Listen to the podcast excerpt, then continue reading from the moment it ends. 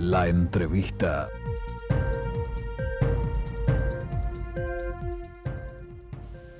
21 minutos pasan de las 7 de la mañana, 20 grados la temperatura en la ciudad de Montevideo. Estamos comenzando el segundo bloque en la voz de la mañana y están llegándonos mensajes de WhatsApp que nos están saludando nuestra audiencia. Queremos enviarle un fuerte abrazo a Marta de Salinas que nos cuenta otro sábado compartiendo con ustedes. Adelante. Muchas gracias Marta. Le recordamos a nuestra audiencia que nos pueden escribir a través de WhatsApp al 099-757-343.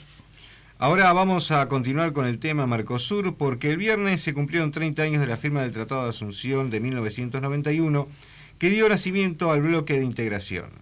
Para profundizar en la historia y el presente del Mercosur, estamos en comunicación con, con Enrique perdón, Martínez Larrechea, doctor en Relaciones Internacionales, ex director nacional de Educación e investigador del Sistema Nacional de Investigadores de Uruguay. Bienvenido, Enrique, a nuestro programa. Buen día, muchísimas gracias por invitarme. Eh, le voy a hacer una consulta en primer lugar. Eh, ¿Cuánto importa entender el contexto en que surgió el Mercosur y cuál fue el rol que Uruguay tuvo en ese proceso que ahora está cumpliendo 30 años? Bueno, es muy buena la pregunta.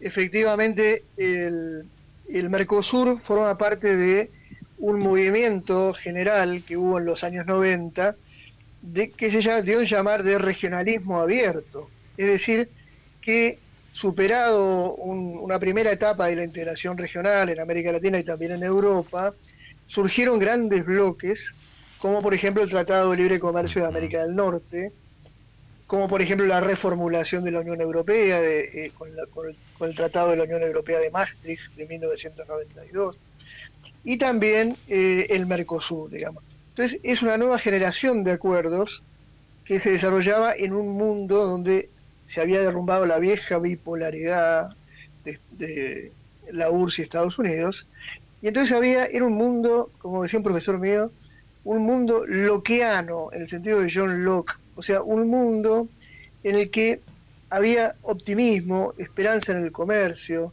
sentido de que ya no había barreras, de que era posible eh, comerciar con el mundo y entenderse. Bueno, ese fue el contexto en el que surgió el Mercosur, pero además, desde el punto de vista regional, fue muy importante en el sentido de que ustedes son jóvenes, tal vez seguramente no recuerdan que Argentina y Brasil, como dos grandes potencias regionales, tenían hipótesis de conflicto entre ellas, ¿verdad? Eran potencias nucleares que no habían firmado el Tratado de No Proliferación de Armas Nucleares de, Tlatelolco. Es decir, que estaba abierta la posibilidad de la bomba atómica, aunque estuviera distante en los hechos, pero y lo que hacen estos países es deponer sus hipótesis de conflicto, establecer medidas de confianza mutua, luego firmar el Tratado de Tlatelolco, es decir, que se da en el marco de una distensión muy grande entre Argentina y Brasil y el deseo de, integrar las economías, y eso lo hacen los presidentes de la democracia, Sarney, Alfonsín. Luego, en el año 88, en, en la reunión del acta de Alborada, se suma el presidente Sanguinetti, ¿verdad? Este, Uruguay tenía en aquel momento el CAUCE y el PEC, que eran acuerdos bilaterales con Argentina y Brasil, que ante la perspectiva del mercado común iban a caer. Y entonces Uruguay se suma rápidamente, en, la época del presidente Lacalle, a la firma del Tratado de Asunción, el 26 de marzo de 1991, y estamos cumpliendo 30 años de eso. Y bueno, siempre un cumpleaños de ese tipo debe ser muy celebrado, por más que uno no tenga, este, bueno, todo lo, todo lo que se proponía lograr en esos 30 años, pero hemos logrado mucho igual. Es decir, doctor, que comparte un poco lo dicho por el presidente Luis Lacalle Pou de que el Mercosur ha tenido más aciertos que errores en los últimos 30 años. Totalmente, totalmente. Yo quisiera destacar el rol del presidente Lacalle en, en tres aspectos. Ha sido el único presidente que ha establecido reuniones bilaterales con todos sus pares. Es decir, ha mostrado una diplomacia positiva, regional, presidencial, de contactos, ¿verdad? Cosa que no, no estaba en la agenda de los otros presidentes, especialmente de los que tienen más responsa los países más, con más responsabilidad por su peso, que son Argentina y Brasil. El presidente Fernández más bien se orientó a México y la Cancillería brasileña estaba muy pegada a la política estadounidense. De manera que el único líder regional que ha planteado una agenda eh, en la región es la calle Pou. Luego ha hecho un planteo de infraestructura regional, y por el lado de las hidrovías. Es una cosa muy interesante, muy importante. Es una idea concreta, que allí no hay demasiada ideología para discutir, ahí es construir ese, ese canal comercial, esas obras físicas que permitan unir nuestros grandes ríos. ¿eh? En el río Uruguay tenemos 500 kilómetros de curso uruguayo, pero no olvidemos que tiene 1000 kilómetros aguas arriba en Río Grande do Sur. Yo, a mí un día me tocó estar por las nacientes del río Uruguay en una universidad brasileña que se llama Universidad Regional Integrada do Alto Uruguay y Paraná. Y es notable cómo vivimos de espaldas a ese mundo uruguayo, entre comillas, este, brasileño, ¿verdad? o argentino. Esa fue una iniciativa para mí muy importante. Y la tercera es esta de la flexibilización, que no se, se dice fácil, pero tiene una cantidad de otros problemas, pero eh, que de todas maneras marca un deseo de sincerar las relaciones en el Mercosur. Es decir, el Mercosur eh, se esté de acuerdo con la Unión Aduanera, se prefiere una zona de libre comercio, se quiera un poquito más de flexibilización o un poquito menos, nadie puede dudar de que necesita una revisión, necesita un ajuste, ¿eh? como cualquier máquina que, ha durado 30 años. Esta es muy buena, pero tiene sus, problemas. Entonces, eh, creo que esa es la acción de la Cancillería, del gobierno uruguayo, de la Cancillería y del presidente en particular, que creo que es para celebrar.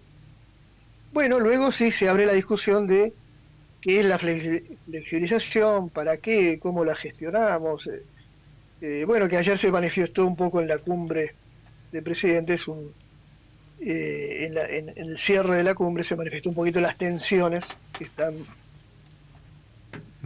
eh, le hago una consulta sobre precisamente si se puede flexibilizar el Mercosur sin, romperlo, o sea, visto un poco lo que fue la conferencia de presidentes, sobre todo el, tono del presidente Fernández, y qué precauciones entonces debería tomar Uruguay ahora que parece que el presidente de la calle eh, finalmente digo, va a anunciar cuál es su programa para esta flexibilización. flexibilización perdón.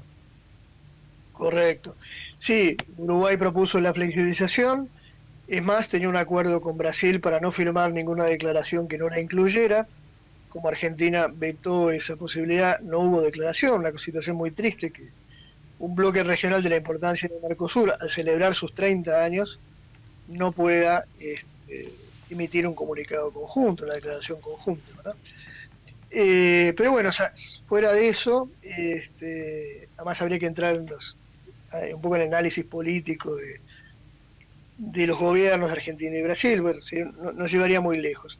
Desde el punto de vista de la flexibilización, ahí hay, vamos a decir así, por sintetizar, dos teorías, dos doctrinas generales. Eh, una es de aquellos que eh, no están de acuerdo, digamos así, en, con lo que marcaba el Tratado de Asunción este, y, el, protocolo de Europa. Es decir, no creen que el Mercosur deba ser una unión aduanera. ¿eh? Ustedes recordarán que el Tratado de Asunción establecía ya de, su artículo primero que se decidía constituir un mercado común con libre circulación de bienes, servicios y factores productivos, con un arancel externo común y con una política comercial común. Es decir, que todos los países tenemos que tener una misma un mismo arancel externo, una tarifa externa, un, un arancel de nación más favorecida externa común, y, eh, y una política comercial común. Eso es lo propio de las uniones aduaneras, de las cuales hay 16 en el mundo registradas en la Organización Mundial de Comercio. Muchas de ellas tienen, eh, por supuesto, tienen excepciones, tienen perforaciones o, sectores que dejan afuera. Por ejemplo, el tratado, de, el, tratado del Mercosur deja afuera el sector automotriz y el azúcar. esos bienes no entran en las disciplinas del, el bloque. El Tratado de Unión Europea-Turquía deja fuera el carbón, el acero, los automóviles, en fin. Eh, pero hay 16 uniones aduaneras, son acuerdos profundos en el sentido que suponen disciplinas compartidas entre los miembros. Y ese es un gran indicador del, de lo que siempre dice un colega y un gran especialista argentino, Félix Peña, el working together. Es decir, lo más importante de esto no es si es una unión aduanera, si es un acuerdo de libre comercio, si es una unión aduanera con, con flexibilización para negociaciones puntuales. En cualquier forma que le demos, lo más importante es preservar la sustancia, es decir, que es el, el working together, el caminar juntos, trabajar juntos y en una dirección. Bueno, por un lado, para terminar mi idea, en un lado están, estamos, pues yo me incluyo en esta perspectiva positiva sobre los tratados, sobre los, las uniones aduaneras, y están los que descreen de la unión aduanera y dicen, no, la unión aduanera es muy complejo de construir, no se pudo hacer, el Mercosur falló en eso, vayamos a una simple zona de libre comercio. Es decir, uh aranceles, pero cada no tengamos una política comercial común, ni un arancel externo común, cada cual es libre y salir a negociar por el mundo los acuerdos que precise. Yo soy un poco crítico de esa perspectiva, porque creo que afloja el principio de ese me refería recién del working together, que decía Félix Peña, eh, creo que afloja esa perspectiva estratégica. Segundo, nos disuelve como plataforma, por más que tenga problemas,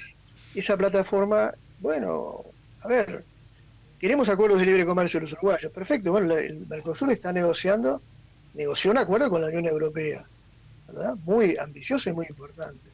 Duró mucho tiempo, sí, pero no, no, no fue solo por trabas puestas desde el Mercosur. No olvidemos que la contraparte europea es altamente proteccionista en materia de producción agrícola porque realiza un subsidio tremendo a sus productores este, agropecuarios, ¿eh? produciendo una carne que es que es a feedlot, a, este, a corral y, con malestar y maltrato de los animales, una cosa terrible. Nosotros tenemos en cambio el, el, bioma pampa con animales que crecen y nacen y viven en, la pradera. Este, somos los, más competitivos en el mundo en esa, en esa producción y no podemos ingresar por el proteccionismo de la política agrícola común europea. Entonces, no, no pongamos todas las tintas del lado del Mercosur. Las contrapartes juegan, las contrapartes también son proteccionistas de sus bienes sensibles, este, pero eh, para este, ir con la idea principal, Mercosur ha hecho un acuerdo de libre comercio con la Unión Europea, ha hecho un acuerdo de libre comercio con Israel, ha hecho un acuerdo de libre comercio con Egipto, está a punto de caramelo el acuerdo de libre comercio con la zona europea de libre comercio, es decir, aquellos países europeos que no integran la Unión, la Unión Europea, como Noruega, como Suiza y otros, ahora el Reino Unido. ¿Verdad? Este, tenemos una, está, estamos en negociaciones con Corea del Sur, estamos en negociaciones con Singapur, estamos en negociaciones con Canadá. Son contrapartes muy importantes. Este, y yo no sé si cada país por separado puede, lograr eso. Ahora, que vamos lentos, dicen algunos, que no concretamos, que Argentina eh, hace un año nomás, en abril, este, anunciaron un grupo técnico que no participarían de las negociaciones con otros, que firmaban lo de la Unión Europea, pero no iban más allá con otras negociaciones. E, es decir, que Argentina, el presidente Fernández, ya introdujo hace un año la idea de una geometría variable, la idea de varias velocidades, aquella idea que el canciller alemán Willy Brandt en el 74 había, este, había promovido, la idea de una Europa a dos velocidades varias velocidades. En fin, sea como sea, yo digo, si queremos acuerdos de libre comercio, queremos bajar aranceles, queremos ingresar al mercado de China en las mismas condiciones que lo hace Australia o que lo hace... Bueno, este, ¿cuál es el mejor camino? ¿Cuál es la mejor plataforma? El mejor barco, usando la metáfora del presidente Fernández. Bueno, creo que el mejor barco es el Mercosur. Ahora, el Mercosur como está, eh, Mercosur la unión aduanera, quiero decir, no, no una un conjunto de acuerdos de libre comercio. La Unión Aduanera. Pero la Unión Aduanera como está, yo soy, yo ahí coincido con los críticos del, Mercosur, está mal, es decir, tiene una cantidad de perforaciones, ya no solo del azúcar y, la, los automóviles, tiene zonas francas de Manaus y Tierra del Fuego, que eh, donde no rige la disciplina del arancel externo común, digamos, este, se han aplicado una cantidad de medidas este, para arancelarias que son proteccionistas, que limitan. Es decir, hay, eh, está muy, eh, muy, muy, sucia la cancha en lo interno. Primero tenemos que sincerarnos y, por eso yo creo que el planteamiento uruguayo del presidente de la calle es positivo en ese sentido. Porque bueno, si no se puede ir a negociar un acuerdo con Corea del Sur, de Uruguay, bueno, pero entonces que no, que no se perfore el Manaus y Tierra del Fuego de la manera. Entonces, hay, yo creo que acá hay que tener flexibilidad, hay que tener pragmatismo. Pragmatismo fue ser una palabra muy dicha, no sé si ustedes escucharon, por todos los presidentes. Este, entonces, ¿qué es la flexibilidad? Bueno, hay que operacionalizar el concepto, ¿no? Sí, bueno, flexibilidad para, a ver, para que Uruguay negocie un acuerdo con Singapur. Perfecto. Entonces, ese acuerdo va, va, a rendir frutos en sí. Estos procesos duran mucho, son complejos, llevan 3, 4, 5 años. La Unión eh, Europea nos llevó 20 este, años, 25 años. Este, de manera que esa es la situación, es decir, este, son, son procesos a largo plazo y bueno, el día de mañana, si en 5 o 6 años Uruguay tiene un acuerdo de libre comercio individual con Corea del Sur o con Singapur, bueno, el bloque verá si puede adherir. En fin, introduce complejidades, sí, por supuesto. Pero bueno, el mundo es complejo, hay que ser pragmático. Eh, acá no se trata de atarse a un catecismo, decir, bueno, unión eh, aduanera o zona de libre comercio o nada. No, ser pragmáticos, ver qué es lo que funciona, este, llegar a compromisos internos. y, me afilio, para terminar, a esa idea que, que me parece tan, tan buena, tan clara, de Félix Peña, de ese Working Together, que llevó a Jean Monnet en la construcción y a otros líderes este, social cristianos, que fueron los, los padres fundadores de, la Unión Europea. Es decir, ellos apostaron a, a, vivir juntos, a construir, diríamos en las palabras del Papa Francisco, una especie de casa común, de acercarnos a la casa común. Entonces, yo creo que ese debe ser el norte este, y luego hay que ser pragmáticos, hay que ser flexibles, hay que ser hábiles y hay que ser fraternos, porque somos países que nuestro destino está unido y el Uruguay tiene un gran rol político a cumplir, ese, como lo decía Alberto Metol Ferré, este, recogiendo además la enseñanza de la, historia, este, también lo decía Lord Ponsonby, Uruguay es, el, es la llave de la cuenca del Plata, es el nexo que puede articular, pese a su pequeñez, es la piedra de toque, digamos, de un acuerdo regional muy importante. Entonces, avancemos con confianza en el futuro y, con pragmatismo. Este, y yo creo que al Mercosur le esperan otros 30 años más, por lo menos. Pero sí, tiene que ser, tiene que ser una construcción ahora sí más, más limpia, más clara, con una metodología fuerte. Acá no, es discutir tu be o no tu be, si somos o no somos. Somos, pero tenemos que ponernos de acuerdo en los métodos. Enrique Martínez Darchea, doctor en Relaciones Internacionales, exdirector nacional de Educación e investigador del Sistema Nacional de Investigadores del Uruguay. Le agradecemos mucho por su tiempo y por su presencia en nuestro programa. Al contrario, mil gracias a ustedes y a la orden. Vamos a una pausa ahora y venimos en un ratito con el tercer bloque de La Voz de la Mañana.